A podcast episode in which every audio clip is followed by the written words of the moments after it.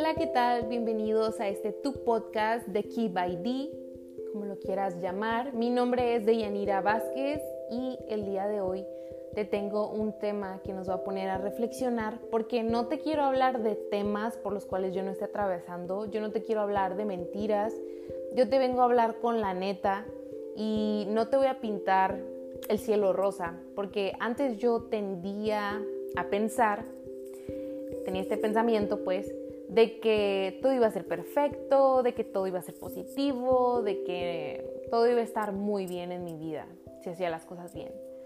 Pero te vuelvo a repetir, yo te voy a hablar con la neta para estar en sintonía y pues espero que disfrutes este mensaje y que lo puedas compartir con tus seres queridos, amigos o alguien de confianza, tu novio, tu novia, tu esposo, tu esposa, con quien tú desees puedes compartir este mensaje. Bueno, a este mensaje, la verdad que aún no me decido qué tema o qué título ponerle, así que tú y yo lo vamos a decidir al final, ¿ok? Nos vamos a conectar y vamos a decidir el título de este mensaje. Bueno, muchas veces nos han hablado respecto a esta típica pregunta que te voy a hacer ahora mismo. ¿Qué harías si fuera tu último día de vida?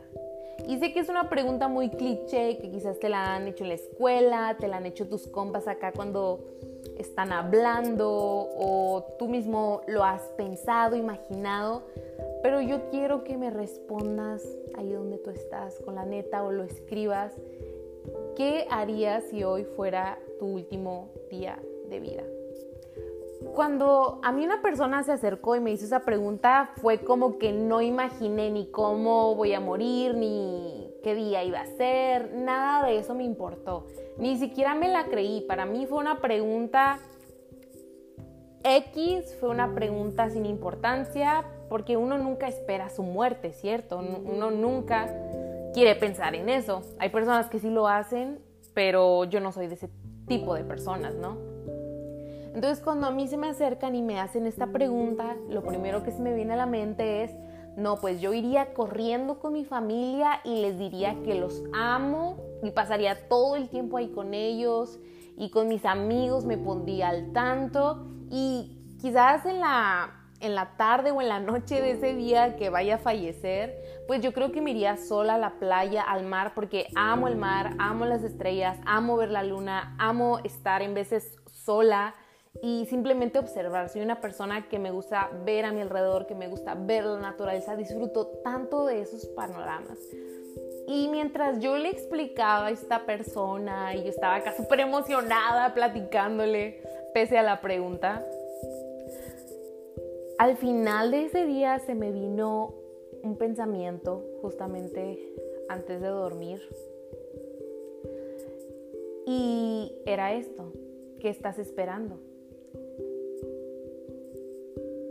Me quedé anodada porque son de esas preguntas que tú mismo te haces, te llegan a la mente. Justamente cuando estás dormido, ¿no? Esa crisis existencial que nos da. Y esa era la pregunta, ¿qué estás esperando? ¿Por qué estás esperando a que lleguen y te hagan esa pregunta o por qué estás esperando que sucedan ciertas cosas para hacer cosas que a ti te alimentan como persona? ¿Por qué estamos esperando incentivos? ¿Por qué estamos siempre diciendo, ay, ya que pase esto, voy a hacer esto? No, pues ya que pase esto, tengo estos planes. Está bien planear. A mí siempre me dijeron, tienes que tener planes a corto, mediano y largo plazo. Y créeme que sí funciona hacer planes de ese tipo. Pero cuando hablamos de algo más profundo, algo que tú quieres expresar, algún proyecto que tú quieres llevar a cabo, sí se necesita de tiempo. Pero ¿Por qué tenemos que esperarnos casi hasta el final para hacer las cosas? Esa es la pregunta que yo tenía en mi mente. ¿Por qué dejamos pasar las cosas?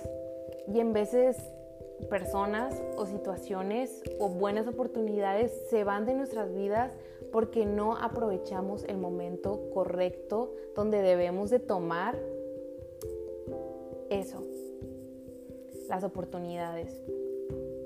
Te voy a contar dos casos que me pasaron y la verdad sí son algo tristes y siguen tocando mi corazón, pero voy a abrirte mi corazón y te voy a contar.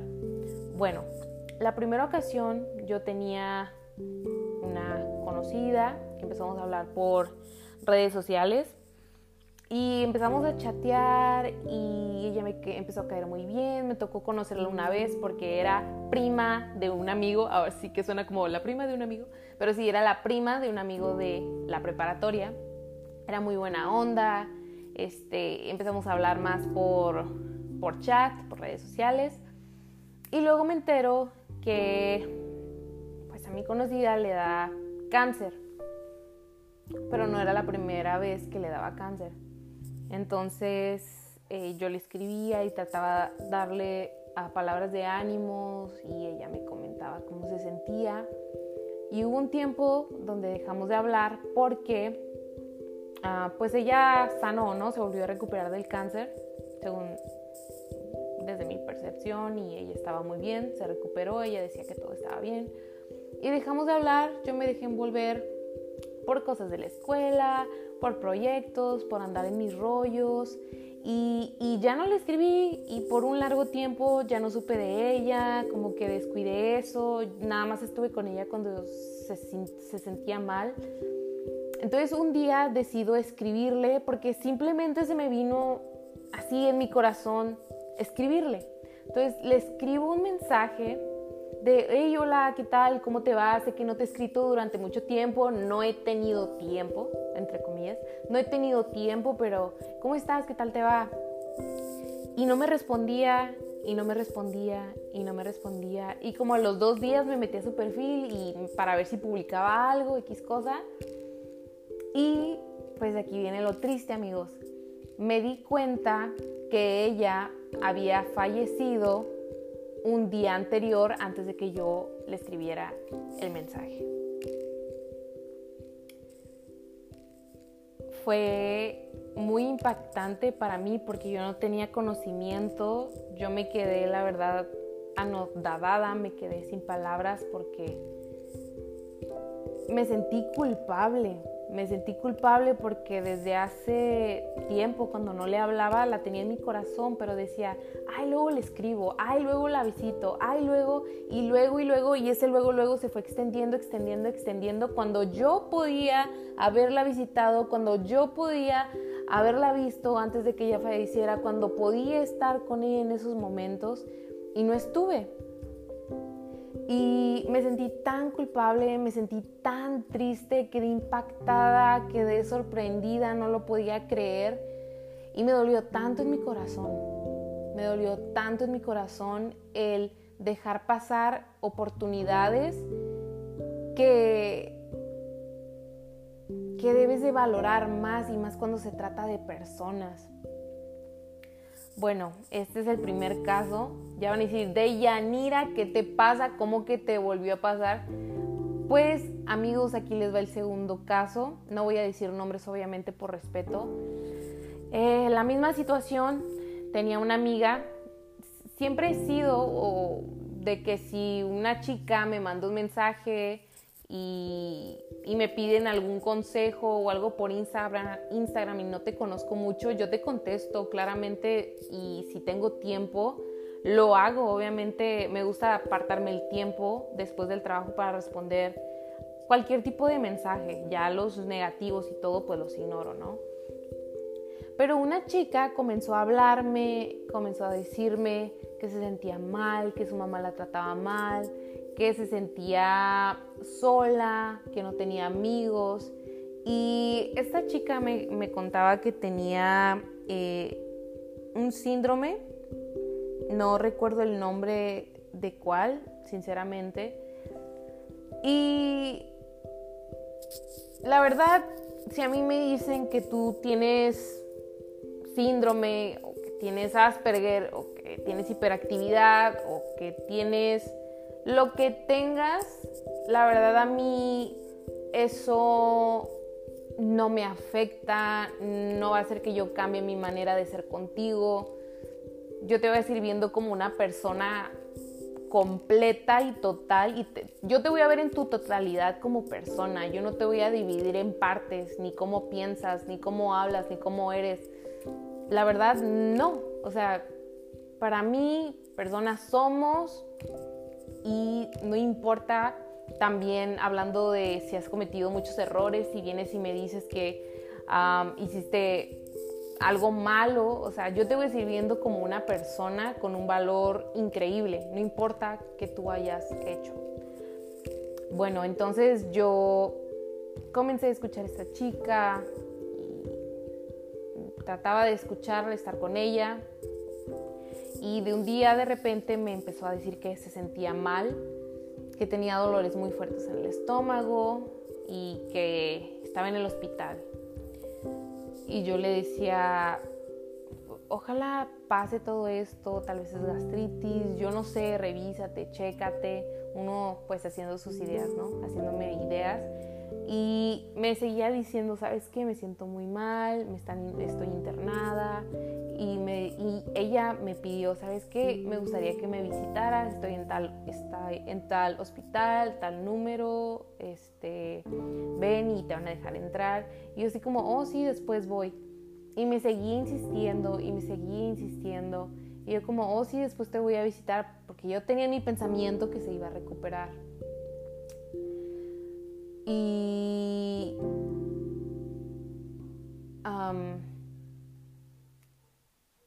a los días le escribo un mensaje cuando me decidí por fin visitarla para preguntarle toda la información, qué necesitaba para ir a verla y qué le gustaba para llevarle, ¿no? Algo, algo que le gustara a ella. Cuando por fin me decidí y pasó lo mismo no me contestó, no me contestó y a los días siguientes pues vi que publicaron en su, en su red social que había fallecido. Y esa fue la segunda situación muy dolorosa. Todavía me duele, chicos, porque si no aprendía la primera, pues vino la segunda. Y sé que yo no tengo control sobre la vida de las personas, todo pasa por algo, pero de ella aprendí y es lo que te quiero hablar el día de hoy. No desaproveches las oportunidades que te da la vida. Si está en ti ayudar a alguien, si está en ti escuchar a alguien, si está en tus manos visitar a tus amigos. Sé que ahorita es algo difícil, pero al menos hacer videollamada o escribirles un mensaje no te cuesta nada. Yo te quiero dejar con esto. Vive, pero vive humildemente. Tú no eres el único o la única persona que tiene problemas en la vida. No eres el único que está atravesando por dificultades. Hay muchas personas allá afuera con tantas necesidades y el cambio inicia por uno. El cambio inicia en mí. Para dar lo mejor debemos de aprender a amar a otros con acción y no solo de palabra. Si tú quieres decirle a tu familia que le amas, a tu mamá, a tu papá, a tu hermano, a quien tú quieras, díselo en ese momento. Si lo sientes, si lo quieres, no importa que otros distractores hayan. Es muy importante estar fomentando el amor desde casa, desde con nuestros amigos, en el lugar en el que te encuentres, porque tú no sabes si el día de mañana ellos van a estar o si tú vas a estar. Y al menos a mí no me de mi parte no me gustaría irme sin haber impactado la vida de mi familia. Y al menos a mí me gustaría que me recordaran como una persona amorosa, como una persona dedicada. No somos perfectos, pero yo te invito a que también a que también puedas reflejar en otros tu amor, tu comprensión, tu compañía. Y hay ocasiones que no necesitas ni aconsejar, hay veces que solo necesitamos escuchar a los demás. Por otra parte, si tú eres la persona que está pasando por momentos de enfermedad, que está pasando por momentos difíciles de luchas y batallas, créeme que siempre va a haber alguien que te escuche, siempre va a haber alguien que esté ahí para ti. Puede que sea algún integrante de tu familia, algún amigo. Siempre va a haber alguien ahí para ti. Nunca te guardes nada. Y si tú me dices de Yanira, yo no tengo a nadie que me escuche, yo no tengo, sabes, hay veces que estamos rodeados de personas que pueden escucharlos, pero no todos nos van a entender. Los únicos que podemos entendernos somos nosotros mismos. No esperes que alguien llegue y te dé un consejo porque en ocasiones tú quieres oír otra cosa o solo quieres que te escuchen. Si de plano no puedes hablar con alguien, si de plano no hay nadie a tu alrededor, te recomiendo que escribas. A mí me ha funcionado cuando me dices la verdad no quiero hablar sobre situaciones que estoy pasando ni con mi familia, ni quiero que nadie se entere. Yo escribo y plasmo en las hojas cómo me siento. Y a los días lo leo y digo, wow, o sea, de verdad qué triste me sentía. O sea, hasta el reflejo de la escritura y todo el contenido es como, wow, neta, parece una carta de despedida, parece que me estoy despidiendo, parece que tengo mucho dolor en mi corazón o que estoy muy frustrada o enojada. Y, lo guardo, y lo guardo porque cuando necesito expresarme, lo escribo y cada paso que le doy a las páginas, veo un, escrito que hice hablando del dolor, otro escrito hablando de la tristeza, otro escrito si me siento muy feliz. Y voy viendo en esos escritos que somos personas, que soy una persona que siente, que soy una persona que tiene miles de emociones. Aprovecha la expresión de la escritura o si te gusta la pintura, de verdad te recomiendo que lo hagas. Si quieres reflejar tu dolor, tu tristeza, tu estrés, tu enojo, usa cualquier manera o canaliza toda esa emoción, pero nunca te la guardes. Porque cuando tú te comienzas a guardar todas esas emociones y, y, las llevas contigo por un largo de tiempo y sobrepasan los meses, créeme que te van a afectar no solo emocionalmente, sino que también físicamente se va a ver el reflejo, de verdad. Bueno, eh, yo te dejo con esto. Espero que les haya gustado este podcast. No se les olvide compartir. Díganme qué tal les pareció. Los invito a que me sigan en mis redes sociales. Eh, un gusto poder charlar con ustedes. Les recuerdo, vida solo hay una. Les vuelvo a repetir, vida solo hay una. Ahí va de nuevo y es la última. Vida solo hay una. Y hay que aprender a vivir como si fuera el último día. No pensando en morir, sino en pensar en vivir, en renacer, en hacer las cosas diferentes por mí y por los demás. No hay nada más bello que ser consciente de lo que sentimos. No hay nada más bello de ser consciente de cómo se sienten los demás cuando están a nuestro alrededor.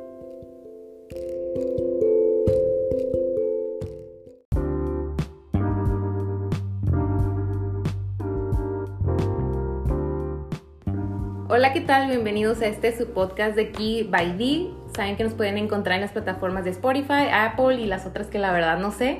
El día de hoy es un día muy especial porque me encuentro reunida con un excelente y un gran amigo desde la universidad y los dos pues nos graduamos de la carrera de psicología y pues me gustaría que te presentaras primeramente para que la gente te conozca, todos nuestros oyentes y pues adelante. Hey, hey, ¿qué tal? ¿Cómo están? Sean todos bienvenidos al podcast de ella. pues soy, soy Andrés, Andrés Gradio Nava, mm, mejor conocido como el Aquí entre nos como el cochi. pues, ¿Por qué te dicen el cochi? ok, antes de la presentación les voy a decir por qué. Uh, hubo una ocasión, no sé si fue a inicios de la universidad, en la que pues tengo la nariz, o sea, poquito respingando tanto, pero los, los orificios los tengo muy levantados. Las fosas nasales. ajá, las fosas nasales las tengo muy prominentes. Y, y, y pues, pues un coche, un coche en sí, pues también los tiene así, ¿no? Y pues la nariz un poquito levantada. Y, y pues Dayanara pues está blanquita y pues también se levanta la nariz y parece coche. Y de ahí pues surgió, el, pues, ahora, ahora sí que el, el, El el tag, apodo. el apodo, como le quieran llamar de, de coche en sí. Pero, o sea, sí es algo tonto, pero pues algo personal, ¿no? Es Y- algo afectivo, algo entre nosotros. Es como de que el cochi y luego, ay, porque se dicen cochis, pero pues la Ajá, historia es- detrás de esta. Exactamente. Ay, una vez, un amigo de ahí, igual de la universidad, nos dijo cochis a los dos y nosotros como de, ¿qué? como de, ¿qué pedo? Solo nosotros podemos usar esa palabra. Ajá, fue como de, ajá, pero... Chido Pero, tu coto. pero, pero chido tu coto. Tú sabes quién eres, si me estás escuchando, tú sabes quién eres. Anonimato, por favor. Anonimato. Y bueno, am, pues soy Andrés, como dije, Andrés Gradillo. Am, Dinos tengo- a qué te dedicas, qué es lo que más te gusta hacer. Ok. Ok, para empezar, tengo 25 años, ¿ok? Eh, Ya estoy en la, en la edad de, ya casi la, ¿cómo, cómo se le llamará? La adultez. Ya estás tostón. Ya, ya estoy tostón, dirían por aquí en Tijuana. Am, ¿qué, ¿Qué hago? Ok, soy psicólogo, como bien lo dijo de ella. Salí de la universidad con ella, la terminé y todo. Am, estuve pues trabajando con, con niños hasta la actualidad. Estoy trabajando. ¿Qué es lo que haces ahí? Tra- trabajo en una, en una guardería. Ahorita pues por problemas de contingencia de, de- de la enfermedad esta del COVID. ah, pues no estoy trabajando actualmente. Pero lo que hago ahí pues atender a los niños con necesidades especiales. La guardería pues está dividida entre dos áreas. Una área, la normal entre comillas. Y luego la otra, la integradora, donde estoy trabajando yo.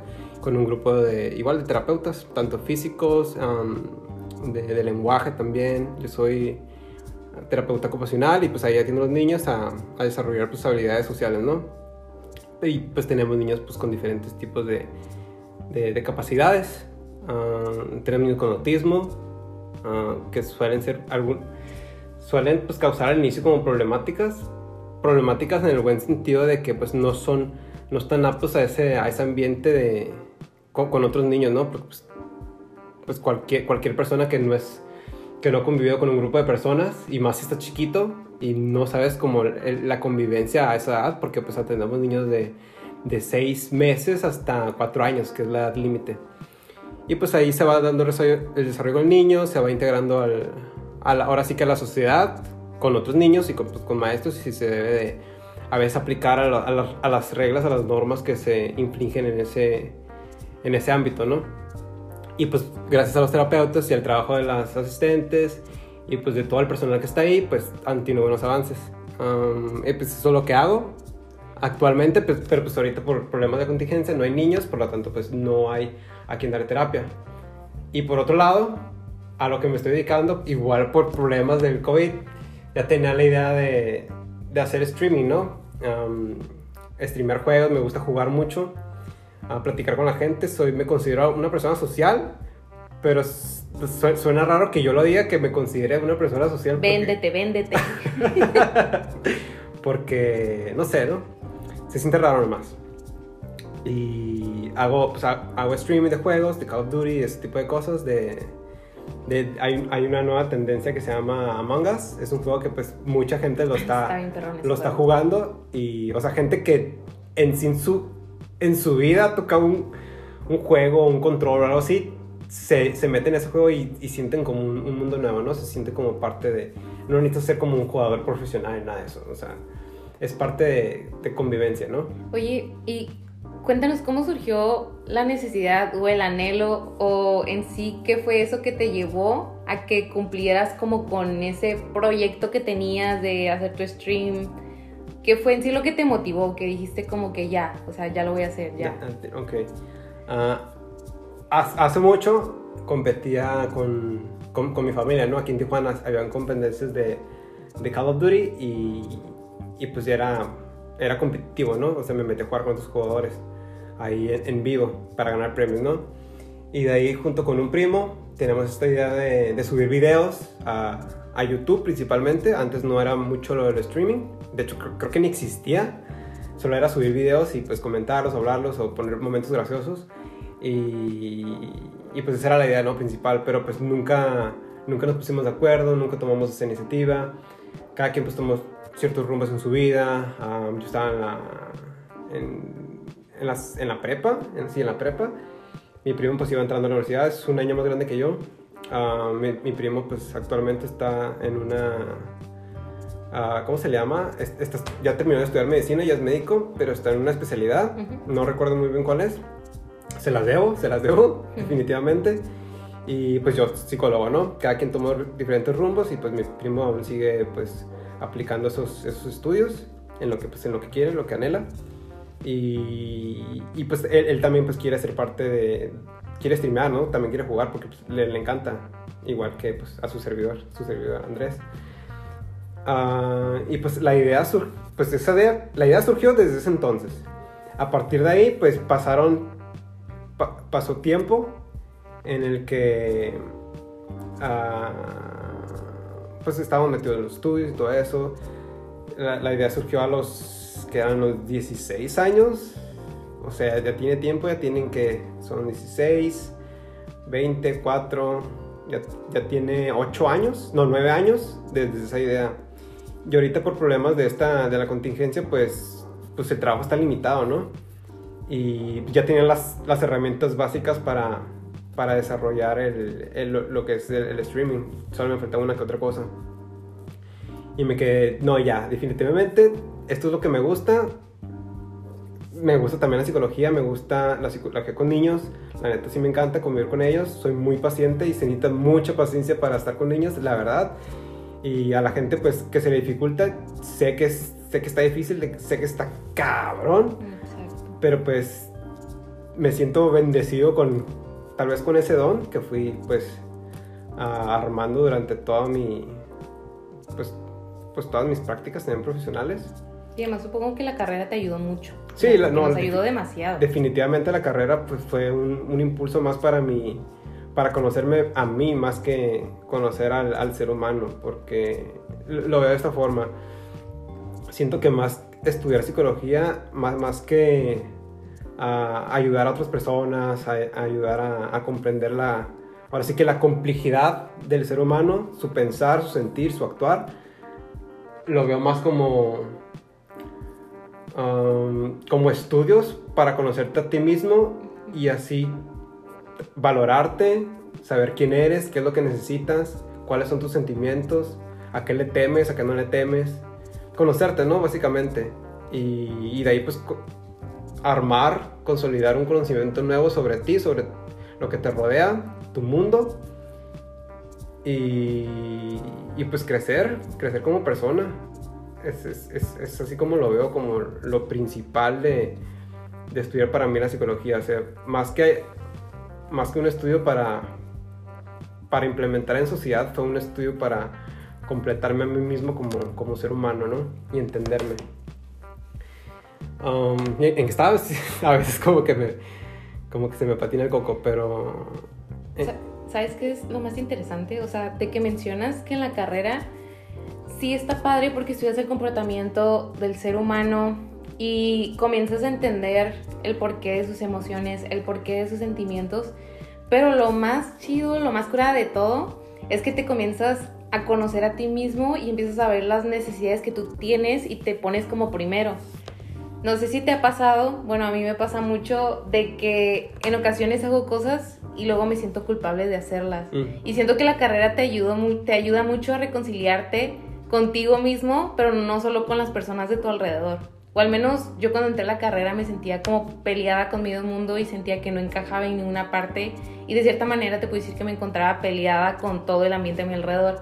Pero a mí lo que la carrera me hizo ver es el hecho de que puedo reconciliarme con todos los rollos psicológicos que tengo, pero también con las personas. No sé qué piensas tú al respecto de eso, pero a mí me ayudó mucho a reconciliarme con rollos que tenía conmigo mismo, de tenía que perdonarme y dejar de sentirme culpable por ciertas cosas que había dicho, hecho o accionado de cierta manera. Sí, sí, sí, lo que dices completamente, ¿no? Esta parte de la reconciliación, pues, es, es saber cómo te sientes Uh, y ya pues ya después de eso viene el perdón, ¿no? Perdonarte por, pues, por las cosas que has cometido pues según lo que tú creas, lo que es bueno y malo, de ahí te das, das ese, desde ese pie a lo que, a, a, que va a ser tu perdón, ¿no? Y pues sí, básicamente la reconciliación contigo y después el perdón contigo y por consiguiente como que perdonas el actuar tal vez de otras personas sobre ti, pero ese sobreactuar de, las otras personas sobre ti, básicamente es, es como ellos se expresan contigo y te hacen sentir algo. Ese sentir algo, es, creo que es la reconciliación, el, perdón en sí, o sea, a desarrollarte mentalmente a que lo que te llega a la otra persona no te debe afectar, porque pues viene de alguien más, alguien externo a ti, no eres tú, es, es otro individuo, o sea, si, si, viniera de ti, ahora sí que pues atiéndete, ¿no? Porque pues te estás dañando a ti mismo, pero aquí pues la, pues la otra moneda es que alguien más está, te está este, violentando de una cierta forma, pero pues tienes que hacer a veces caso omiso a eso que pues que no te pertenece, ¿no? Que tal vez la otra persona tiene esos problemas y que él ocupa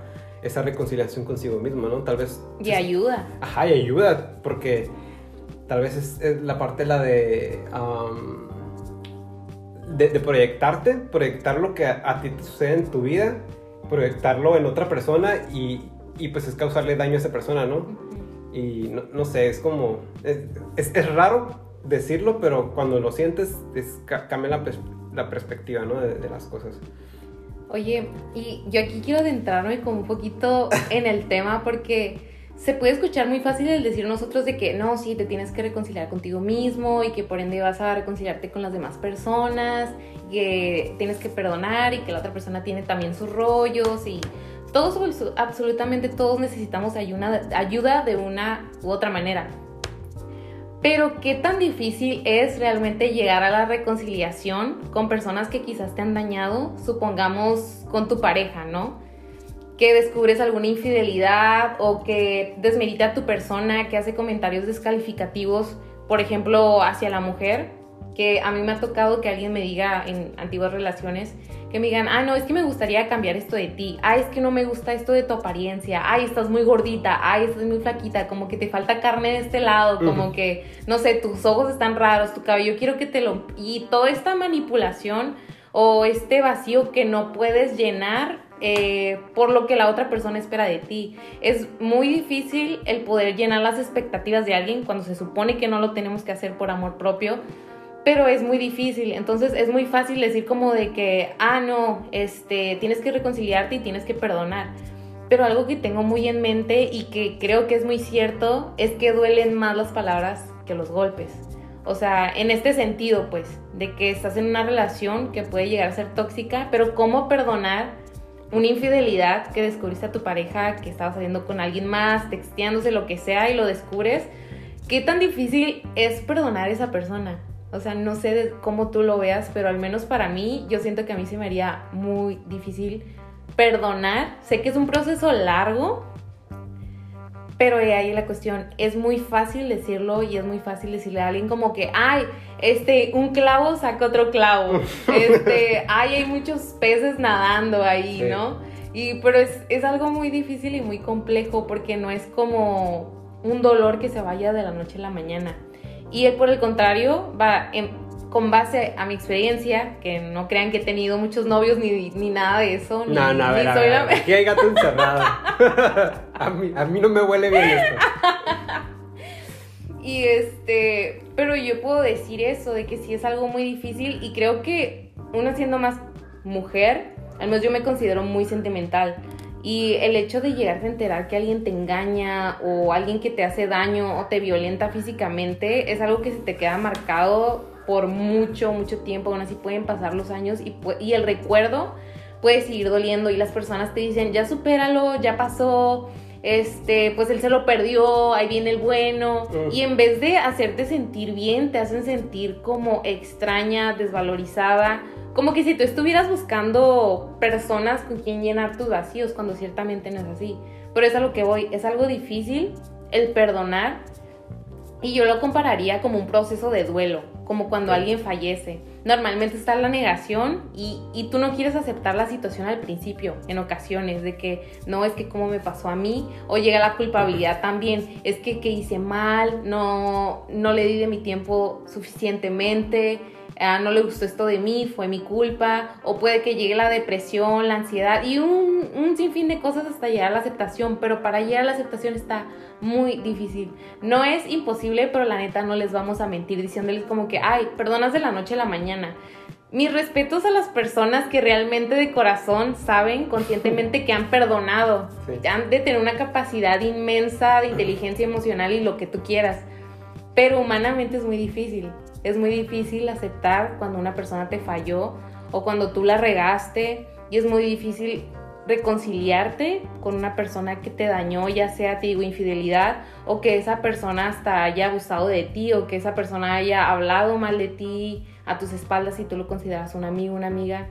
Son, son muchos preámbulos o muchos cuadros en los que podría encajar este tema, pero quiero saber tú qué opinas respecto a esto, o sea, de tu perspectiva como hombre, porque yo te estoy dando mi perspectiva desde mi lugar como mujer.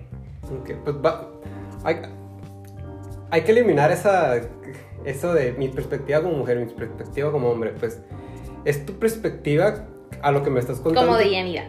No, tu perspectiva de vida como de Yanira, como tus vivencias, como lo que has vivido, no como mujer, o sea, como ser humano, o sea, lo que tú has vivido. Porque como mujer varias pueden experimentar diferentes tipos de cosas, ¿no? Por ejemplo, hay relaciones de mujer, mujer y mujer, ahí cómo lo, ahí cómo lo, ahí cómo lo tomas, ¿no? Yo como mujer, oye, pero estás en una relación con otra mujer, ahí, ahí como, ¿qué pedo, no? Pero hay, siento que es más como hacia ti, hacia tu persona, como, como ser humano, como de Yanira, no como mujer. Y, y pues es, es, el tema ya lo, ya lo venía como manejando desde anoche, venía escuchando algo parecido a esto de la reconciliación, que, que pues puede parecer muy fácil, o sea, reconciliarte con esta persona, pero pues en ocasiones no, no está el perdón, o sea, está la reconciliación. Tal vez te hizo un daño, lo... Ahora sí que no tomando el perdón, lo perdonas entre comillas, pero nomás existe este, este lado de reconciliación de, ok, sé que lo hiciste, pero vamos a seguir juntos, pero no te perdono. Ahí sigue el daño, o sea, cualquier cosa que hagas este vato, si pues, es que te gustan los hombres, o te empieza a gustar algo, algún otro tipo de, de, persona, ¿no? Pero sí, es, este daño que te hizo, pues no lo estás, no lo estás quitando de ti, solo lo estás tapando con una reconciliación. Porque si llega a ser otro tipo de, de acto, el cual tal vez no, no sea como otro engaño, sino tú veas como los indicios a que va a ser algo, porque previamente ya tienes que ya tienes estas tendencias de que ok hizo esto esto y esto. Actuó de esta forma y de esta forma el FBI ajá el FBI y de esta forma lo llevó a, a engañarme no por, por estas actitudes que tuvo anteriormente por esa por esa por esas actitudes la, consecuencia en sí lo llevó a la, al engaño.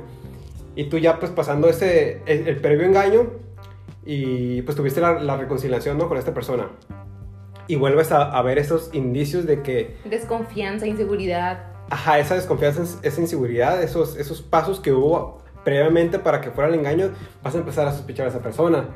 Y, pues no es como que lo vayas a omitir, ¿no? Siento que ya no es lo mismo. O sea, siento que desde mi perspectiva, como dices, a lo que me refería como mujer es mi vivencia, como hay esa separación es, muy difícil. O sea, imagínate estar con alguien que te es infiel y está padre que le puedas perdonar y que lo quieras volver a intentar, pero al menos de mi parte existiría esa incertidumbre y esa inseguridad que mencionas de que ibas a estar pendiente y alerta de hasta qué movimiento hiciera. O sea, y no por tóxica, pero creo que quedaría el corazón tan dañado, por así decirlo, de que, o simplemente te vale. Yo me imagino que hay personas que, ok, te perdono, ya no lo vuelvas a hacer y vuelven a confiar y el vato cambia, pero no creo que sea en todas las situaciones. Y, no creo que esa confianza en sí es... Entonces, es, es, como, siento que es más cuestión de, de fe, de creer no es algo tangible de que ya no lo va a volver a hacer. Y no de creer en él, sino en creer en la situación que va a cambiar. Ajá, porque, o sea, la persona va a cambiar eventualmente, no va a ser la misma que fue en, en, ese, en esa ayer. etapa. ayer, hace dos horas, hace 30 minutos, no sé, va a ser una persona diferente, ¿no? Y, y pues puede cometer el mismo acto. O sea, nada te quita esa, esa seguridad de que no lo va a volver a hacer, pues eventualmente lo puede volver a hacer. Aquí, pues la, la otra parte de pues, lo que mencionas del perdón. ¿Qué pasó? No, me estaba acordando de ¿Se algo. un moco? No, no, no me estaba acordando de algo. Ok, ahorita vamos a ese algo, ¿ok? Ok. Este- está esta parte del perdón que en sí puedes perdonar, mas no tener una reconciliación con la persona. ¿A, a qué me refiero con esto? O sea, perdonas a la persona, pero ya no estás con ella. Pero hazte para allá. Ajá, pero hazte para allá. O sea, no tengo un rencor hacia ti, pero ya no quiero seguir en este, en este ambiente. ¿Por qué? ¿Por qué? Porque me hace un daño a mí. Eso, es- esa es la otra vertiente, ¿no? O sea, perdonar, más, más, más sin, No más sin embargo no hay una reconciliación. Y pues es, también es válido, ¿no? Es, porque pues, puede- también puede haber, la, puede haber una reconciliación sin perdón. Exacto. Y luego el perdón con reconciliación. Y luego perdón sin reconciliación. ¿Sabes Y sigues qué? estando ahí. Cuando hay un perdón sin reconciliación, pues, o sea, creo que viene siendo, básicamente, creo que el, el perdón y la, recon- la reconciliación juntos, pero no sé si puede haber un perdón sin reconciliación. Y estando juntos. Eso es, no sé, creo que sería más de pensarlo. ¿Ustedes qué opinan? Ajá, la neta, ¿ustedes qué opinan? No sé si pueden escribir, pueden escribir ahí. Pueden mandar mensajes al Instagram, comentarios, mensajes, lo que ustedes quieran, pero ¿qué opinan respecto a Ajá, esto? que- sí, ¿qué opinan respecto? Porque también queremos ver como su, su punto de vista, ¿no? Acerca del tema. Y mencionaste otra cosa sobre el- Estaba... la cosa. ¿De, de qué te estás riendo? Estaba pensando que creo que es muy común, Ok. ah, lastimosamente, encontrar mensajes, luego uno por andar de chismoso, bueno, una por andar de chismosa o Así como chismoso, la tóxica. ¡Órale! ¡Por chismoso! Este, me había pasado una situación así donde encontré unos mensajes y este, y yo terminé esta persona, ¿no? Entonces llega una, una pareja de conocidos que tenía y habla conmigo una mujer y me dice, no, que lucha por tu relación, que mira, a mí Juanchito me fue infiel, pero pues yo lo perdoné y se reconstruyó, se reconstruyó la confianza y yo así como que, ah, qué padre que funcionó, qué padre que le diste la oportunidad, o más que oportunidad, qué bueno que se dieron la oportunidad de volver a generar lazos de confianza, qué padre que otra vez la comunicación, los vínculos de afectividad, de, to- de todo lo que tú quieras, se, se unieron otra vez, se dieron la, la oportunidad, el chance de comenzar de nuevo y, y comenzar nuevos proyectos y yo, ay, qué padre. Y esta persona estaba tratando de convencerme de, no, mira, no pasa nada. Y yo así como en mi mente de, Dios mío, ayúdame, por O favor. ¿Estás bien? ayúdala. No, o sea, está padre porque ahorita ves su relación y es como que, wow, se nota que los dos andan muy metidos en su relación, como que por fuera todo se ve muy bien. Pero yo en ese momento fue como, no aplica para todos, o sea, nadie te puede obligar a que te quedes en una relación tóxica donde te, te hacen sentir mal. Está en ti el perdonar en, en el momento o darte chance porque estás en, dere- en todo tu derecho de decir, sabes que no necesito más tiempo. Tal vez Juanchita y Juanchito, ellos se tomaron su tiempo, duraron unas semanas, un mes y dos. Sí, porque que tal vez quieras. emocionalmente son muy estables ellos. ¿no? Exacto, pero alguien que quizás es muy voluble o vulnerable a este tipo de situaciones. Y no es malo, o sea, todos sentimos de manera diferente, todos reaccionamos a los problemas. Unas personas como, oh, todo estar bien, me duele, pero estar bien. Y hay otras personas que no, hay otras personas que, pues, se los carga el payaso, o sea, en todo el proceso. Sí. Entonces, vivir este proceso fue como, no, no, y, y hasta la fecha es como, sí perdonas, pero está eso de no hay reconciliación. Porque simplemente no quieres saber de la persona, porque simplemente quieres cambiar el capítulo. Te voy a decir algo que a mí me dijeron. Cuando tú ya recuerdas a la persona sin dolor, es porque ya lo superaste o porque tú ya sanaste. A mí me pasaba mucho que hablaba de, de esta persona como, ay, este, pues esta persona, esto, bla, bla, bla, bla, bla. Pero yo hablaba como si yo fuera una tercera persona. Yo no hablaba como si yo hubiera sido la que vivió ese suceso. Y ahí me di cuenta que estaba en mi proceso de sanación porque ya no me veía en, esa, en, ese, en ese momento. Entonces ahora puedo hablar, puedo decir, puedo expresarme, hasta puedo pronunciar su nombre, que es anonimato. y, y, ya no es algo que duela, ya no es algo que duela, pero fue un proceso largo, fue un proceso largo. Se entiende como esta parte de, oye, es que quiero saber sobre este tema, tal vez, no sé, tema, sexualidad. Este, quiero saber ese tema porque el primo de un amigo este, le está pasando esto y pues quiero saber este, qué querías tú o, qué aconsejas, ¿no? Aquí lo, lo, pues, lo que menciona de ella es que como, como tercera persona este, decía, oh, es que esta persona pues le está pasando esto y esto, ah, pues quiere saber cómo, pues qué, qué recomiendas o, o, qué es lo que se puede hacer al respecto, ¿no? Aquí es como tratar de evitar como ser, el impostor, porque tú eres el impostor, o sea, tú, tú eres como, eh, poniéndolo en contexto de este juego para el que los haya jugado, este, hay, tú eres un tripulante y el impostor es una tercera persona. Tú eres el tripulante y tú estás diciendo, ok, esta persona es, es así, así, es A. Por lo tanto, ocupo opciones para saber si es en verdad un impostor o no lo es. Y debemos de sacarlo como de la nave en la que Ah, y debemos de sacarlo. Aquí, pues, Deya quiere sacar a, ese, a esa impostora que es, que es Deyanira, la quiere sacar para ser ella la tripulante, o sea, la buena, entre comillas, y pasar por ese, este proceso y ya no sufrir, tal vez, o, o no sentirse de esta forma tan abrumadora de, de, de, de vivir su, su día a día, ¿no? No sé si, si voy por ahí o, ya estoy tienen Que jugar, no estamos haciendo promoción, pero ah, tienen si no que descargarlo para que entiendan este, esta dinámica. Esta dinámica. Pero sí, o sea, básicamente es como lo que mencioné hace rato. El primo del amigo, cuando, cuando eventualmente eres tú esa persona la cual ocupa los consejos, pero tú estás involucrando a alguien más, le estás atribuyendo a alguien más tus, ahora sí que tal vez tus penas, tus acciones, tu vida, y no lo estás haciendo propio el problema. Ahí es, también hay que empezar a tratarlo como personalmente, no, no, no poner como él. Es que uno se siente así.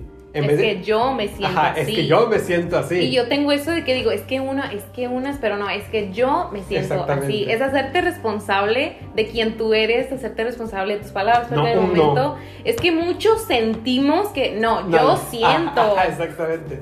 Yo siento, o sea, no, no hay que hablar por las demás personas ni suponer, hay que hablar, te entiendo completamente. O sea, hablar por nosotros, hacernos ah, responsables de lo que decimos. Creo que hemos estado hablando respecto a la parte como de, no lo voy a poner como víctima, sino de la persona que ha pasado por estos sucesos catastróficos o... No lo voy a poner victimario porque le voy a llamar como la persona que atravesó todo este proceso. O sea, yo creo que victimario es cuando ya estás en tu mente y te estás culpando a ti constantemente cuando nada que ver. Cuando, pues sí, se hace la víctima, ¿no? Pero en este proceso, pues lo, no, lo, no se lo voy a venir manejando.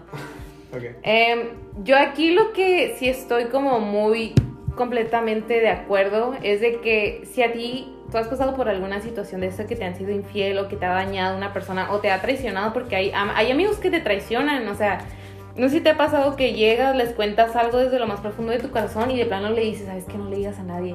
Y al rato te das cuenta que medio mundo lo sabe, se Ay, filtra. no, esas madres, la neta, corten con, esos, con esas amistades, la verdad. Porque, o sea, no era una amistad, pero pues era algo, había una relación como tal. Y pues surgió algo y, y lo cual pues quedamos que no se iba a hablar, ¿no? Hubo un tercero y pues el tercero pues obvio no iba a decir nada. Y esta persona empezó a comentar sobre la situación y era como de, o, sea, ¿qué pedo? Habíamos quedado en que no se Entre nosotros. Ajá, entre nosotros. Y fuiste, le dijiste a alguien más de tu confianza, tu mejor amiga, quien sea. Eso no se hace, chicos. Ajá, perro, eso no se hace. Si tienen amigos así, cuello. De verdad, o sea, yo sé que todos, lo recalco mucho y van a decir, de ya, ya, cállate, pero les digo, todos fallamos como amigos y todo, pero la neta, cuando alguien venga y te confíe un secreto o abra tu corazón, no tienes por qué estarla exponiendo ante otras personas. Por más de que tengas a alguien de confianza, no tienes por qué hablar de otra persona. Si te lo confió, mejor guárdatelo tú, porque al menos a mí, yo no sé a ti, pero a mí me gustaría que si yo cuento algo, una vivencia, algo traumatizante que pasé en mi infancia, lo que sea, y si yo te tengo la confianza, decírtelo pero confiando en que tú no vas a decir nada, en que tú te lo vas a guardar, lo vas a reflexionar y vas a tratar de darme el mejor consejo o simplemente me vas a escuchar, porque a veces es lo único que necesitamos, que nos escuchen. Pero, les digo, si les ha pasado esto de que te han traicionado por infidelidad, eh, alguien contó un secreto, alguien dañó a tu familia, habló mal de ti, en el trabajo, alguien te tuvo envidia, te quitaron, te tumbaron de tu puesto porque inventaron mentiras de ti. La neta sí duele. Y al menos yo lo que diría es vive tu proceso de perdón y sanidad, pero que no te quedes en el cuadro de no lo voy a perdonar, no lo voy a perdonar. Al principio sí puede ser así, porque es tanto el dolor y es tan inmenso y el rencor que hasta a veces puede generar porque estás pensando en lo que te pasó, en lo que te pasó, en lo que te pasó, cómo sucedió, que empieza a crecer este sentimiento de no lo voy a perdonar o no la voy a perdonar porque me hizo esto y lo otro. Y cuando menos te lo esperas ya estamos juzgando a esa persona por el acto que hizo y, y, definimos su totalidad y valor como persona de acuerdo a lo malo que en, nuestro, en nuestra percepción hizo. Entonces yo lo que sí quiero decir y comentar es, vive tu proceso, no va a ser de el día a la noche, de noche a día, lleva su proceso y ese, eso depende simplemente de ti, de cómo te sientas. Si te quieres tomar un tiempo a solas, está bien. O sea, si estás enojado, si estás irritada, si estás triste, si, si estás triste, vive tu proceso. Llora lo que tengas que llorar, habla lo que tengas que hablar, enójate, pero ten mucho cuidado de no desquitarte con otros, porque aquí viene otro punto que me gustaría remarcar. Siempre cuando te sientas triste o enojado, vive tu proceso, pero no incluyas a otros. Sé que puede sonar difícil, pero a veces tomamos acciones negativas o repercusiones con otros por el hecho de cómo nos sentimos. Y es lo que hablábamos. Tenemos que hacernos responsables de lo que decimos, de lo, de lo que pensamos y de lo que hacemos sin lastimar a otros. Porque estamos viendo, ya nos lastimaron a nosotros, y por qué nosotros nos vamos a desquitar con otros. El punto es, ok, me pasó esto, pero voy a tratar de ser la mejor persona para yo no hacer eso que a mí me hicieron. Compórtate y hay que comportarnos como las personas que nos gustaría eh, que nos tratara alguien más. Tal vez esa persona nos lastimó, nos hirió y estamos muy mal, pero no nos convirtamos en lo mismo que ellos. Sí, aquí pues regresando pues al punto del que dices de que le contaste a un amigo algo muy íntimo de ti y lo fue y lo contó a alguien más. Creo que el problema principalmente viene siendo que esa persona a la cual le confiaste tu, tu vida, tus, tus, sucesos, o sea, no, no acepte que lo dijo. O sea, que no vaya a decir, hey, ¿sabes qué? La neta la cagué. Que lo niegue. Ya supe que varias, varias personas saben sobre ti. Y, y pues quiero decirte pues que yo fui el que dijo... Y lo siento. Ajá, y lo siento. Y te, o sea, tal vez te pido un perdón, aunque no te perdone otra persona. Pero pues puede ver la reconciliación, ¿no? De que sigan teniendo ese vínculo de amistad. Ya no tan fuerte como antes, pero se va a tener que ah, fortalecer si así se quiere, ¿no? Otra manera, así que sí, yo creo que sí, el problema principalmente viene siendo a, que esta persona, la cual uh, fue con el con el chisme, con la historia, con el suceso de la, de la, persona a la, cual pues, le, le compartió su, su, vida. O sea, o sea, que diga quién fue. O sea, fui yo, la neta, la cagué. te pido perdón y pues ahí si quieres pues nos ponemos en contacto. Si no, pues un gusto conocerte, pero pues gente, la neta sí. Están a distancia. no solo por COVID. Sí, la neta. Así que si van a hacer ese tipo de cosas, por lo menos si ya vieron la catástrofe, digan, ok, fui yo, levanten la mano, bien alzadita, digan, fui yo el que causó este, esta problemática, para no embarrar a más gente, porque pues a la persona, porque tú como persona sabes que nomás se lo cantaste a ella, a esa persona, y que es la única culpable entre todo el círculo que tú conoces. ¿Por qué? Porque pues tú, tú se lo contaste a ella y pues nadie más lo tuvo que haber sabido. En vez de culpable, la única testigo. No, culpable, chingue su madre. no, o sea, culpable en el sentido de, poniéndolo en contexto como de, de, juez de abogados. O sea, no tanto como en ciencia un, un culpable, ¿no? Pero sí, gente, no sean, no sean culeros. O sea, si, si cuenten algo, cuenten de su vida, no cuenten la vida de los demás créanse propias historias suyas, invéntense una, una, historia suya y cuéntenla a quien se les ocurra, pero no vayan y cuenten historias de alguien más cuando esta persona pues les dio su confianza para guardar ese secreto del cual se quiso sacar del pecho. Así que no sean culeros. Yo creo que ahí sí tenemos que tener cuidado en quién contarle nuestros secretos. Porque una cosa es decir como de que, ah, Billy, cuéntale a medio mundo o a quien tú quieras, pero es que ciertamente no. En mi parecer, yo pienso que no. O sea, que no debe de ser así por el hecho de que no todas las personas van a estar como dispuestas a, a tener esa confianza de guardar tus secretos. Entonces, yo lo que recomendaría es de que si vas a contar un secreto que sea de una persona que realmente lo valga. Porque te voy a poner así un ejemplo. Es como si tú encuentras un tesoro enterrado, pues obviamente lo desentierras, lo limpias, encuentras que tiene mucho dinero, muchas joyas, perlas, y tú pues vas a ir a otra parte, tú se lo das a alguien de confianza, entre comillas, y dices, ¿sabes qué?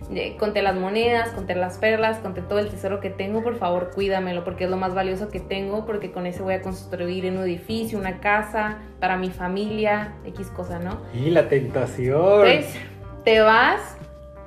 Y cuando vuelves por tu tesoro, tu amigo, supongamos que te sale que se lo, que se lo robaron, que se le perdió, entonces yo esto lo voy a comparar como con la confianza que tú le puedes dar a la persona. En el momento en el que tú hablas, tú estás hablando desde lo más profundo de tu corazón, de tus sentimientos y emociones. Estás abriendo totalmente tu corazón con alguien a quien tú le entregaste tu tesoro, tu palabra, porque tu palabra tiene poder y todo lo que digas va a retumbar aquí en China, todo lo que tú declares, ¿no? Entonces, cuando esa persona te falla o te traiciona o lo que tú quieras, es como ten cuidado a quien entregas tu tesoro, ten cuidado a quien entregas tu tiempo, ten cuidado.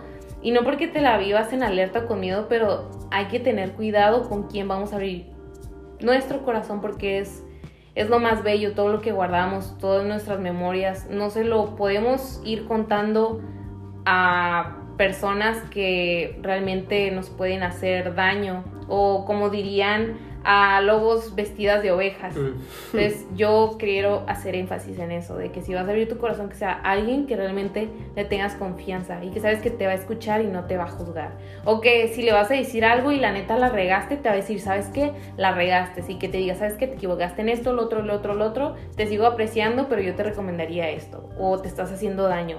Yo prefiero un amigo que me diga la neta y la verdad a que todo me lo pinte de color rosa, de no pasa nada, sigue. Es como supongamos, comienzo a consumir drogas y en mi apariencia estoy decayendo y en mis emociones y tú ves que yo estoy teniendo intentos de suicidio y tú lo sabes, pero en vez de llamarme la atención, de decirme algo, lo apruebas y no de decir sí hazlo, sino lo apruebas con el hecho de que tú no me dices nada de que tú estás viendo cómo estoy, me estoy destruyendo y cómo tú no reaccionas ante eso, cómo no pides ayuda por mí cuando yo no tengo una voz. Entonces yo siento que un amigo que dice la neta es, ¿sabes qué? Vamos a hablar con tu familia, vamos a ponernos de acuerdo, si puedes, si puedes, si puedes, qué es lo que te pasa, vamos a buscar ayuda. Entonces es, es simplemente eso.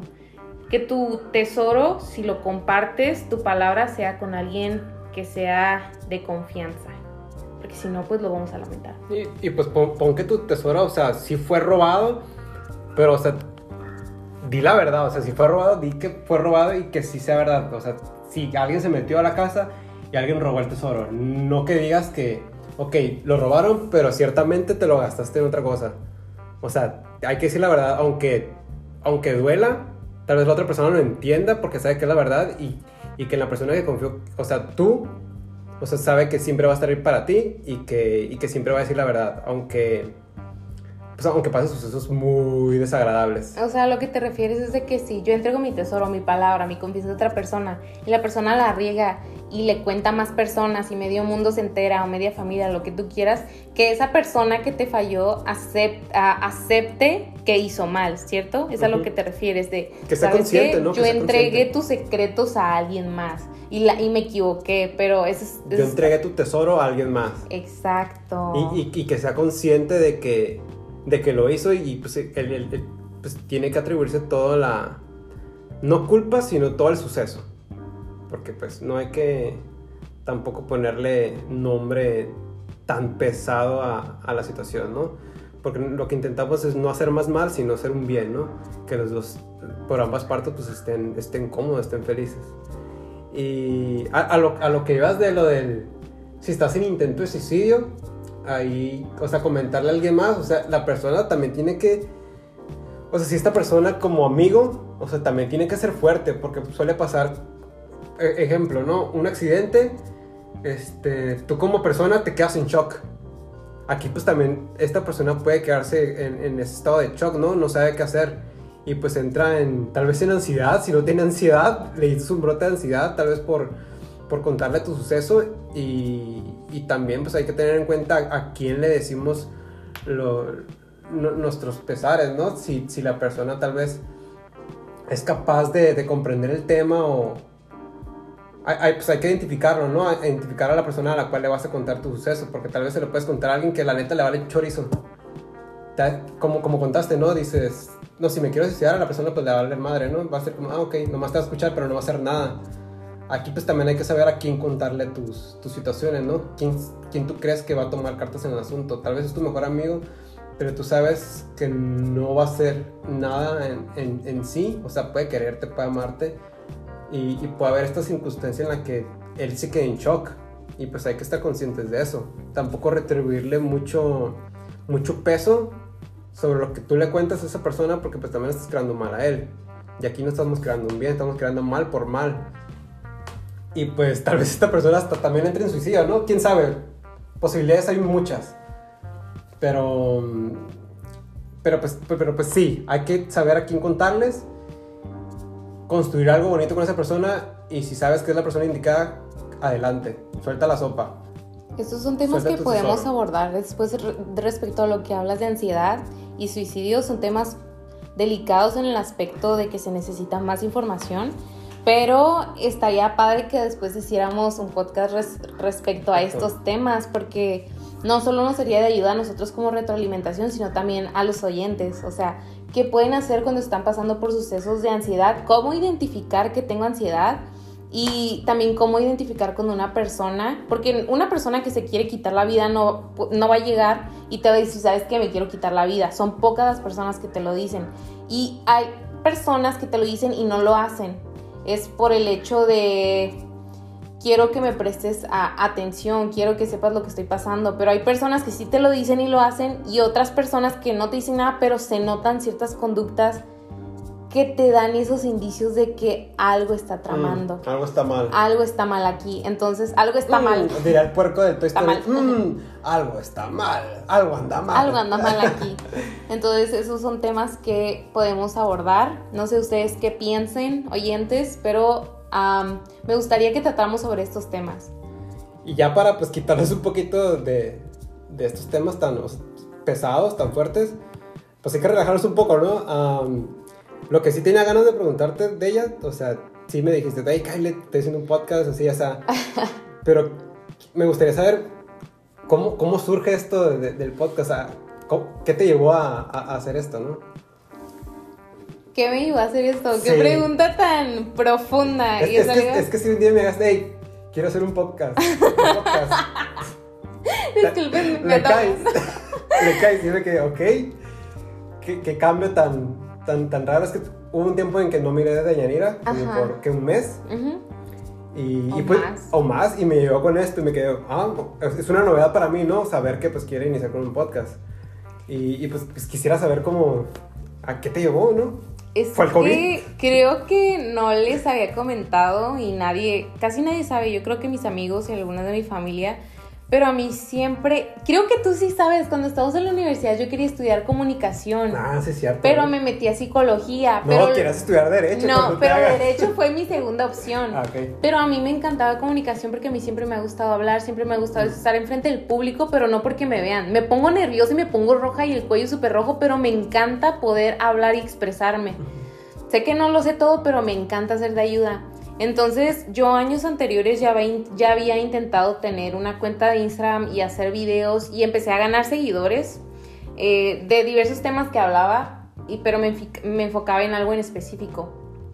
Pero dejé de hacerlo porque pasó, sucedió, aconteció algo que marcó mucho mi vida, me decepcioné y empezaron esos ah, pensamientos como de que no la vas a armar, no se va a poder, cómo vas a hablarle a las personas de temas cuando tú estás súper mal por dentro, cuando mm. estás destrozada, ¿no? Sí. Entonces fue más eh, el hecho del dolor que no me permití seguir con el proyecto. Entonces terminó a medias, volví a retomarlo con toda la motivación, pero después vino el desánimo por más cuestiones existenciales y fue como, ¿sabes qué? Ya no, ya no lo voy a hacer.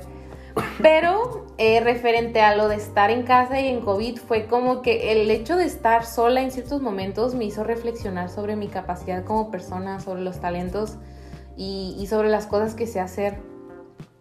Y, nada más un día fue así como que estaba en, mi cuarto y, tenía algo guardado muy dentro de mí, que cuando estás solo, pues con quién vas a hablar, ¿no? O sea, con quién vas a acudir.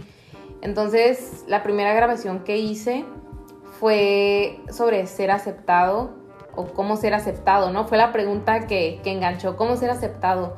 Porque yo en esos días estaba buscando mucho la aprobación de las personas a mi alrededor, en mi trabajo, con mi familia, de queda bien, de queda bien. Entonces, cuando yo expresé todo eso, vi que a la gente le gustó. Vi que, ¿estás bien? Sí. Vi que a la gente le agradó. COVID. Estamos tomando vino, gente, para entrar. Oye, Salud. Salud, COVID. Tranquilo. Oye, pero creo que antes subías videos a, a, Facebook, creo, te grababas, creo que dabas como puntos de vista, ¿qué era lo que hacías? No prestaba mucha atención a esos videos. Bueno, yo lo que hacía, solo subí un video. Subí un video, siempre que subo un video, alármense, o siempre que subo algo hablando, alármense porque son cosas que me pasan en mi día a día. Mm, me gusta compartir y, y, ese video que subí era porque vi un accidente y vi como un señor estaba pues en la calle, como que lo acaban de atropellar y fue muy impactante verlo porque es la impotencia de que quieres ayudar, pero si tú mueves a esa persona puedes dañarlo más. Entonces es esperar a que venga la ambulancia y que los expertos actúen. Son profesionales. Que si llego yo y lo, lo movía, lo podía lastimar. La neta, si, no sabes nada de eso... No le ah, entres. no, ni le, aléjate, No, tú habla, emergencias, habla y es lo que tú puedes hacer. No hagas bulto. Pero ese día hice ese video porque me sentí tan impotente, entonces yo iba compartiendo. Siempre me gusta reflexionar como de que, ok, si sales de tu casa dale un abrazo a tu familia, dile que los amas porque tú no sabes si van a estar ellos o si vas a regresar tú. Y no es porque sea pesamista, pero es mi, es mi lema de vida. Mm. O sea, vive como si fuera tu último día. Entonces yo empecé a subir ese video, vi que a la gente le gustó y no por el contexto, sino el cómo, el cómo compartía y abría mi corazón. Entonces este podcast surgió con la idea de morir a mi egoísmo y dejar de centrarme en mí y empezar a hablar desde mi experiencia y en lo que yo la riego para que otras personas escuchen esto de que situaciones y problemas hemos atravesado muchos por igual y los demás se pueden proyectar en, lo que hablo y nos podemos identificar y es lo que yo busco, que la persona se identifique con situaciones que quizás me han pasado, que yo no soy el centro del mundo, pero nos podemos identificar mutuamente seguidores y pues los que estemos hablando aquí en el podcast. Entonces es lo que yo quiero, simplemente morir a mi egoísmo eh, morir a mi manera de, ser. O sea, yo quiero hablar, no por agradar a la gente, pero quiero que las personas se sientan acompañadas, que quiero que las personas sientan una palabra de aliento y que se la crean. No solo sentir, porque el sentimiento puede durar, es como el enamoramiento que dicen cuatro o seis meses el mm. proceso, la luna de miel, ¿no? ¿Quién sabe? Entonces, Pero yo lo que quiero es impactar y te digo, no porque lo sepa todo, pero yo lo que quiero es impactar a las personas en el sentido de que se sientan acompañadas en un proceso de duelo, de, de cómo se puedan sentir en ciertas situaciones. Y pues así es como surgió y ahora me siento motivada porque tengo la convicción de que voy a seguir con esto, con el favor de Dios. Entonces, pues, pues es eso. Ahora me siento decidida, me siento con fuerza y no quiero renunciar a esto. Ahorita pues que tocas esa palabra, la de decidida, pues con lo del streaming, regresando a este tema que empezamos al inicio, sí, fue también como la partida, ¿no? Decidirme a hacerlo, porque lo hacía y duraba que como, lo hacía un día y hacía otro en vivo, tal vez cinco días después, y pues eso no funciona así, tienes que estar, tienes que ser constante para que, para que funcione, ¿no? dedicarle, Exacto. como bien dice de ella. Al principio pues tenía mis seguidores, que pues viene siendo mis amigos, mis conocidos, mi familia. Eran como 56 los que tenía ya de, de colchoncito. Y ahorita pues ya tengo, son, son 5 mil, no, 5 mil, oíme, 564. Pero es gente que no conozco, que fui conociendo, que me fueron conociendo y pues, o sea, de los 69 tal vez que tenía, previamente, o sea, familias, amigos, o sea, ya son personas que realmente pues tal vez les gustó mi contenido y me empezaron a seguir, ¿no? Y pues se siente un cambio pues radical, o sea, en tan poco tiempo pues estoy creciendo, ¿no? Y pues usualmente pues creo que no sucede así, creo que sucede después de un año, después de dos años, o sea, cuando empiezas a hacer como gran impacto en, en otras personas. Ahorita pues me va bien, la verdad, sí he estado este, teniendo, he estado teniendo altas y bajas, pero pues es, es darle, es, es, ser constante, porque pues que hagas la cosa un día y al otro lo dejes, no, pues no. Pues no. no va a haber crecimiento. No va a haber crecimiento, exactamente. Eh, te digo, he escuchado este ejemplo que dicen, por ejemplo, las personas que quieren aumentar masa muscular cuando están haciendo ejercicio.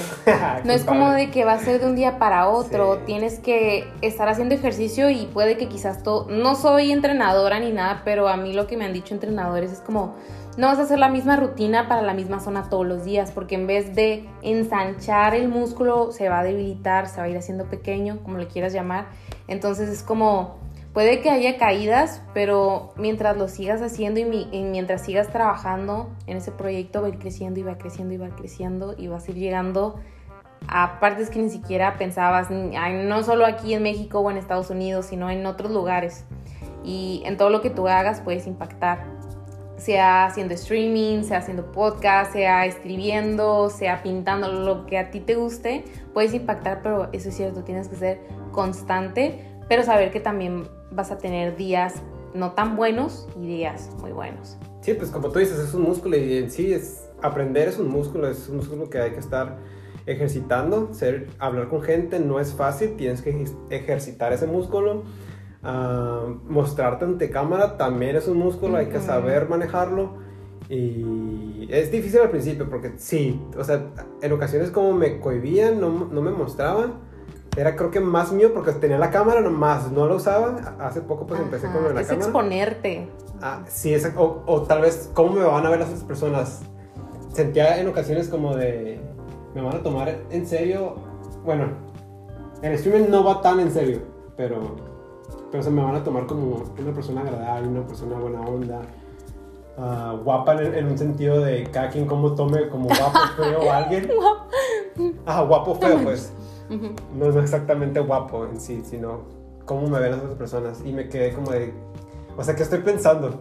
Porque estoy pensando en cómo me va a ver la otra persona. Mejor voy a pensar en cómo me, cómo creo yo que me veo. Te cómo quiero me dar siento, a conocer. Cómo me siento yo y pues mostrarlo, ¿no? Y pues mostré cámara y, y, las personas estaban como de no manches, puro, puro piropo. Y ahí le salió novia por todo lado. Me, salió un chingo de novias. Pero sí, como que fue quitándome esa... Ese, temor. ajá, ese temor, ejercitando el músculo, como bien dijo Deyanira. Pero bueno, chicos, creo que la larga, la larga, ya me está dando el vinito. Me está pegando el vino, ya. Eso ahí va otra vez. Ahí va otra vez. Salud. Salud. Ah, muchas gracias por estar aquí, primeramente, Andrés, porque cuando lo invité no fue como de que no tengo cosas que hacer, fue como que, ah, sí, rífatela y sí, tengo un, ahí unos temas. tiempo libre. Tengo unos temas preparados por ahí y se van a dar y todo. Y la verdad, estoy muy agradecida de que aquí lo hice frente de todos, que estás aquí, que puedes compartir un poco de lo que haces. Esperamos próximamente que los oyentes quieran que te invite de nuevo, porque yo no sé. Porque ya no, ya no lo traigan. Ya no lo traigan. Dice puras barbaridades. Está bien pendejo. Pero bueno, sí. Pero. es posición de ustedes. Ah, ¿sí? Ah, y, es, y nada más es eso, es agradecerte por el tiempo de hablar, compartir de tu tiempo. Igual ustedes, gracias por tomarse este tiempo, la hora de escucharnos para los que terminen este audio.